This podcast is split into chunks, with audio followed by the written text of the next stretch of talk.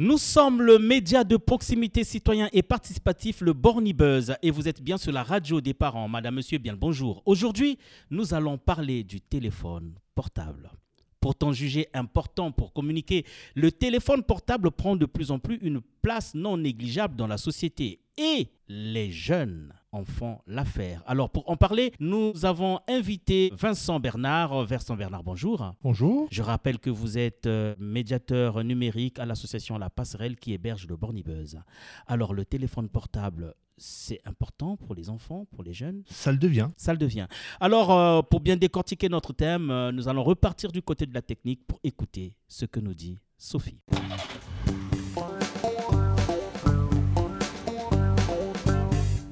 J'ai deux filles, euh, une fille de 11 ans et une fille euh, de 6 ans. Alors bah, s'il y a un problème au quotidien euh, qu'il faut que je gère avec ma grande fille qui a 11 ans, effectivement c'est son téléphone portable.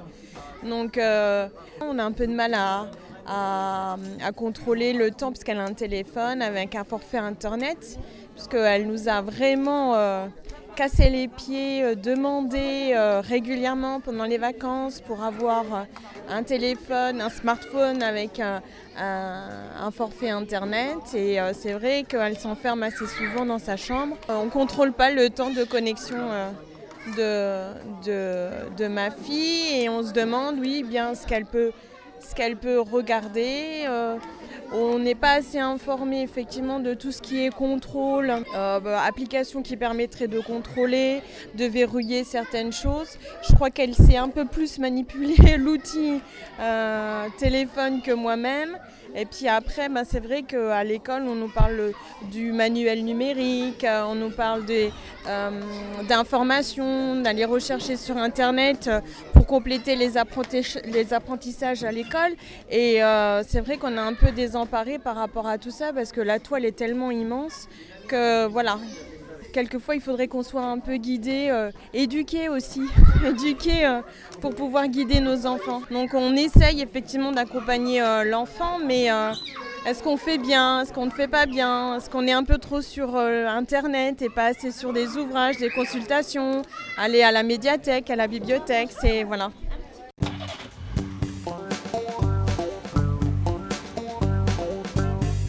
Vincent Bernard, euh, vous venez d'écouter euh, Sophie. Sophie qui nous parle euh, du téléphone portable de sa fille.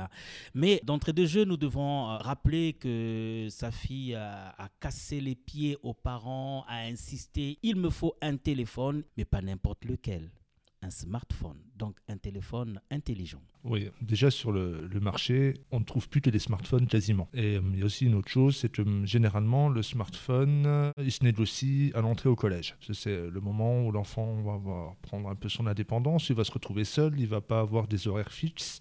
Et du coup, c'est aussi un moyen euh, pour que les enfants puissent joindre les parents en cas de souci. Mais on le dit moins, on ose moins le dire, c'est aussi un moyen pour les parents de savoir où est leurs enfants c'est une relation à deux. Mais on a comme l'impression que le téléphone portable n'est plus qu'un simple outil de, communication. C'est pour ça que je vais essayer de replacer aussi le smartphone dans le cadre de l'adolescence et replacer l'adolescence euh, dans le cadre de la famille. Ok. Bon, déjà, la, fille de Sophie, elle a 11 ans. C'est le, tout début de l'adolescence. Et c'est-à-dire que euh, c'est une période euh, qui commence où pendant les années qui viennent, 4 ans, 5 ans à peu près, l'enfant va découvrir ses propres goûts, ses propres opinions, et commencer à construire sa personnalité en dehors du cercle familial. Enfin, ça ne veut pas dire qu'il n'a pas besoin de ses parents, au contraire, mais il va falloir apprendre à se détacher. D'un côté, l'enfant se détache des parents, et d'un autre côté, les parents qui acceptent que, l'enfant se détache d'eux.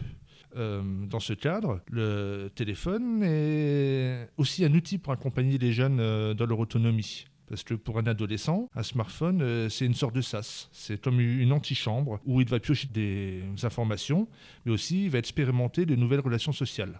On se dit que c'est pas facile toujours pour les parents de voir les enfants grandir et s'éloigner d'eux, mais que aussi, euh, on le dit, c'est vrai, il y a Internet qui apporte sa part de risques de risques nouveaux qu'on ne maîtrise pas, parce que c'est finalement assez récent dans, notre histoire d'avoir à utiliser ces outils, mais ce n'est pas une raison pour imaginer euh, le pire ou aussi imaginer que ce que font les enfants avec leur smartphone, c'est forcément mal. Par contre, que les adolescents, ils souhaitent gagner en autonomie et que le smartphone est un moyen pour eux un des moyens, c'est pas le seul, de les acquérir. Ça n'implique pas qu'il faut accorder cette autonomie d'emblée. Ça se travaille avec le temps. Voilà. Alors généralement à 12 ans, on dit que les enfants peuvent avoir euh, deux heures d'écran distractif par jour. Donc le distractif, c'est-à-dire c'est leur, usage à eux. Mais par contre, dans ces deux heures, on comprend les temps de télévision. En plus, c'est à peu près, à peu près logique entre les, six heures de cours, le temps de devoir, dormir, etc. C'est à peu près deux heures euh, qui peuvent consacrer à ça. Et euh, c'est une bonne chose. Et du coup, aussi, à cet âge-là, à 12 ans, l'enfant, il, est en mesure de gérer son temps d'écran lui-même. Mais par contre, il faut qu'on lui explique les règles. Et c'est là que euh, on arrive à embrayer sur la problématique adolescente, parce que les règles et l'adolescence, euh, voilà, ça a beaucoup alimenté la littérature jusqu'à présent. Parce que ce qui se passe, c'est que euh, avec le téléphone, les règles elles doivent être définies au niveau de la famille. Parce que si tout d'un coup, la règle, une règle ne vaut que pour l'adolescent, forcément, l'adolescent ne va pas supporter parce qu'il va comprendre ça comme un manque de confiance en lui. Il va aussi dire voilà, pourquoi c'est à moi qu'on interdit? Alors que ces règles-là doivent rentrer dans le, cadre familial. Si on impose des règles uniquement à l'adolescent, il va les vivre comme, un frein à son autonomie et donc se rebeller. Parce que euh, voilà, l'adolescence, c'est aussi ce moment où, on dit euh, bah, quand tu seras grand, tu pourras, tu pourras. Et tout d'un coup, il se rend compte que finalement, ben là, euh, d'un côté, je suis grand, mais mon autonomie, elle tarde un peu à venir et il, va, la revendiquer. Et du coup, aussi, voilà, c'est les règles, si on émet des règles au niveau familial, elles seront aussi justifiées et expliquées. Par exemple, euh, on on met pas une règle pour avoir une règle. On dit, euh, on veut pas de téléphone. par exemple, c'est un exemple. On n'a pas de téléphone à table parce que euh, à table, c'est un moment où on discute. Ou on n'a pas de téléphone quand on est tous dans le salon parce que c'est un moment où on profite du temps qu'on est ensemble, parce qu'on est une famille. Et euh, aussi, hein, si on propose rien à l'adolescent, il ne faut pas s'étonner qu'il aille se réfugier, euh, euh, enfin, ou qu'il se retourne vers ce qu'il aime.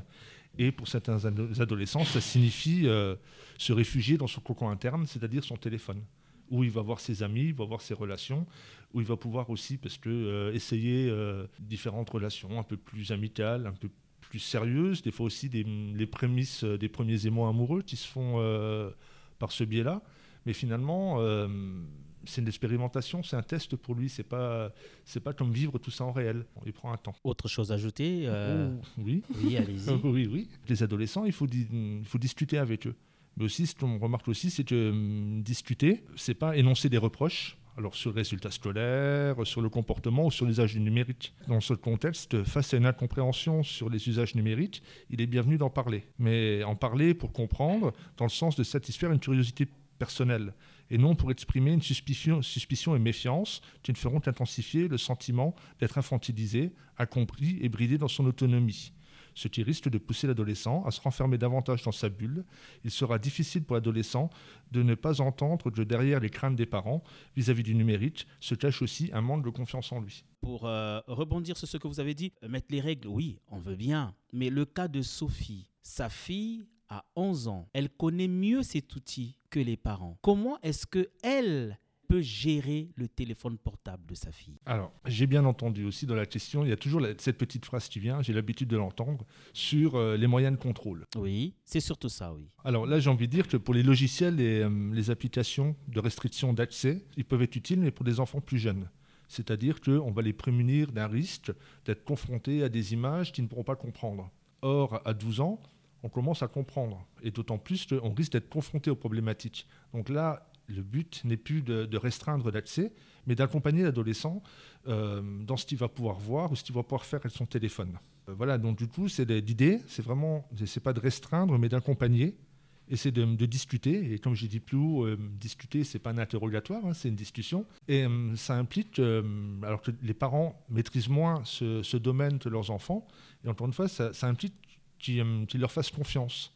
C'est-à-dire que euh, bah, c'est un peu. Euh, les parents doivent descendre de leur euh, piédestal, accepter d'utiliser des limites, accepter de parler de ces limites et de ces failles avec, avec leurs adolescents. Vous voyez, Sophie, elle le dit elle-même, la, toile est immense. C'est vrai. Euh, l'adulte, du coup, se retrouve en difficulté parce qu'il doit accompagner son enfant sur un terrain qu'il ne maîtrise pas. Par contre, euh, c'est aussi une opportunité, parce que je préfère le voir ça comme une opportunité, parce que c'est l'opportunité de découvrir quelque chose ensemble. Et donc, plutôt que d'imposer des règles sur quelque chose qu'on ne connaît pas, du coup, si l'enfant sait que l'adolescent sait que les parents ne maîtrisent pas le terrain, les règles elles vont paraître totalement absurdes. Euh, le numérique, c'est une occasion de discuter, d'échanger, d'apprendre et de faire ensemble. Ça aussi, c'est euh, un, un, nouvel outil qu'on peut rentrer dans la famille et dire, ben voilà, il est tout nouveau, moi je ne le connais pas, toi tu ne le connais pas, comment on va apprendre à l'apprivoiser ensemble comment on va le faire entrer dans ta vie, mais aussi dans notre famille? C'est tous ces paramètres euh, qu'il faut calculer et euh, c'est aussi un, moyen assez nouveau en fait d'apprendre à débattre, d'expérimenter le consensus. C'est-à-dire un consensus, c'est un, accord entre deux parties, mais euh, chaque partie euh, doit, aussi faire doit aussi renoncer à une partie de ses désirs et une partie de ses envies. Et du coup, c'est pas à sens, à sens unique pour l'adolescent, c'est les parents aussi qui doivent, euh, qui doivent renoncer à quelque chose, peut-être leur contrôle, ou leurs craintes ou leurs angoisses. Et sur les applications à télécharger, est-ce que les parents doivent les imposer ou doivent avoir une idée de ce que c'est une application à télécharger? Oui, mais alors parce que en plus quand on dit application, euh, euh, le, mot est vaste et ça peut être aussi bien des, des réseaux sociaux que des messageries que des jeux. Donc oui, c'est un, un, terrain de... C'est une certaine connaissance générale à savoir, mais que les, les adolescents connaissent donc euh, les parents, certes, ils peuvent regarder de leur côté, aussi peuvent demander à leurs enfants pourquoi tu veux telle application, pourquoi tu veux... Euh, Et donc toujours demander à son enfant de télécharger une application que les parents peuvent facilement euh, connaître. Non. Ou on, laisse le choix à l'enfant de faire ce qu'il veut, de télécharger tout ce qu'il veut télécharger. Non, on discute, on discute avec lui de, de ce qu'il télécharge. Alors comment ça peut se passer pour une maman comme Sophie qui ne s'y connaît pas? Elle demande à son enfant.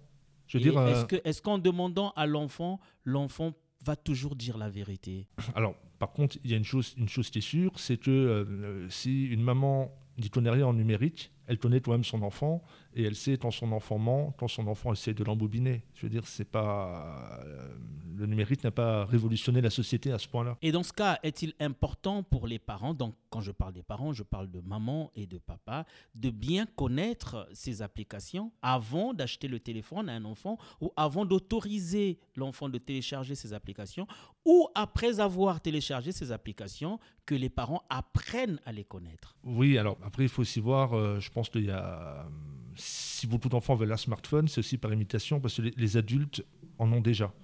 Donc euh, les adultes ont quand même un, usage, au moins une connaissance euh, de ce, ce Facebook, de Candy Crush, des choses comme ça. Je pense que c'est pas les familles ne sont pas aussi vierges de connaissances euh, qu'elles peuvent le penser. Alors comment ça se passe pour une famille où il y a que le téléphone fixe et euh, la maman a un téléphone portable mais qui n'est pas un smartphone, le papa également, et pour cette, cette adolescente de 11 ans qui apprend à connaître ou a appris le smartphone à l'école dans son milieu euh, scolaire et qui veut que les parents lui offrent le même téléphone qui n'est pourtant pas dans la famille, mais qu'elle a, vu dans son milieu scolaire.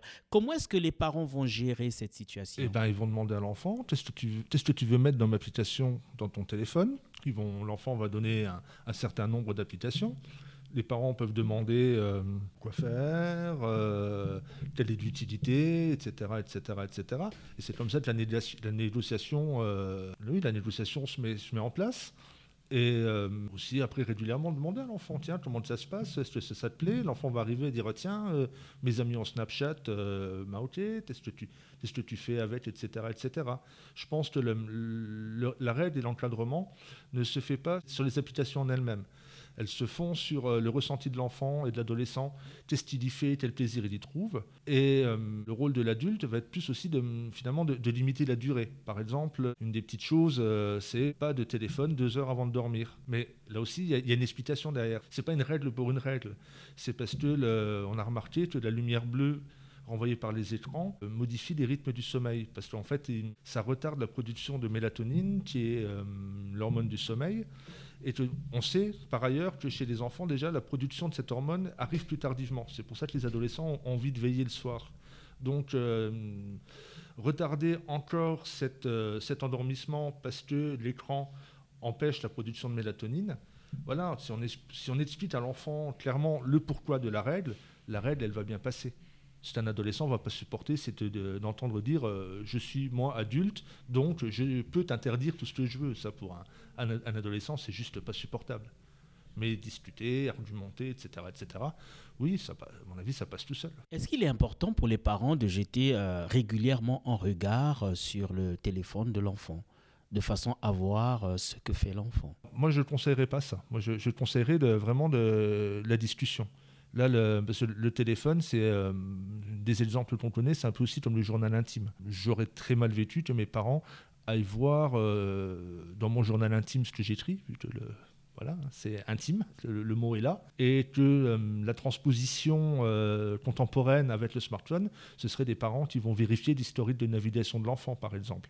Et ça, c'est, je trouve ça intrusif, et ça empêche aussi l'enfant de, développer son propre monde, son propre univers il faut mettre, euh, pense plutôt des, moments de discussion et des passerelles qui disent qu'est-ce que tu fais sur ton téléphone, qu'est-ce que tu vas vérifier, qu'est-ce que tu aimes ton page, qu'est-ce que tu aimes ton site, euh, tiens, qu'est-ce que tu dis avec tes amis, hein, je vois que tu es tout le temps accroché, qu'est-ce que vous avez, qu'est-ce que vous avez à vous dire, qu'est-ce qui est si important, mais pas pour contrôler l'enfant, pour comprendre ce qu'il fait et euh, construire cette, euh, la relation parent-enfant autour de l'objet. Alors Vincent Bernard, est-ce que quelque part euh, les parents ne cèdent pas parce qu'il y a une certaine réalité affectée par euh, les professeurs. Qu'est-ce que je vais dire par là? Aujourd'hui, on parle de la génération smartphone parce qu'il y a toutes les informations. On peut aller sur Google, sur certaines applications pour voir certaines informations et puis aiguiser sa curiosité, avoir un niveau intellectuel assez soutenu. Mais sachant,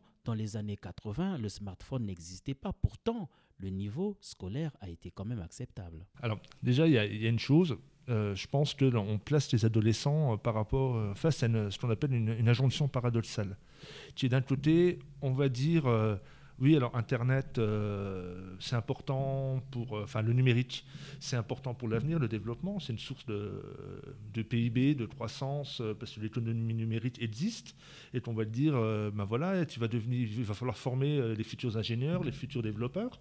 Donc ça c'est un côté du discours, et de l'autre côté du discours, on va dire, oh, attention, cet outil peut être dangereux, tu vas te faire harceler, tu vas rencontrer des pédophiles, tu vas ta ta ta ta, ta tout le pathos qu'on peut mettre autour de ça, et l'adolescence se retrouve finalement confronté entre euh, deux hypothèses radicalement opposées. Donc euh, voilà comment il structure son usage et comment il, structure sa représentation du numérique par rapport à ça.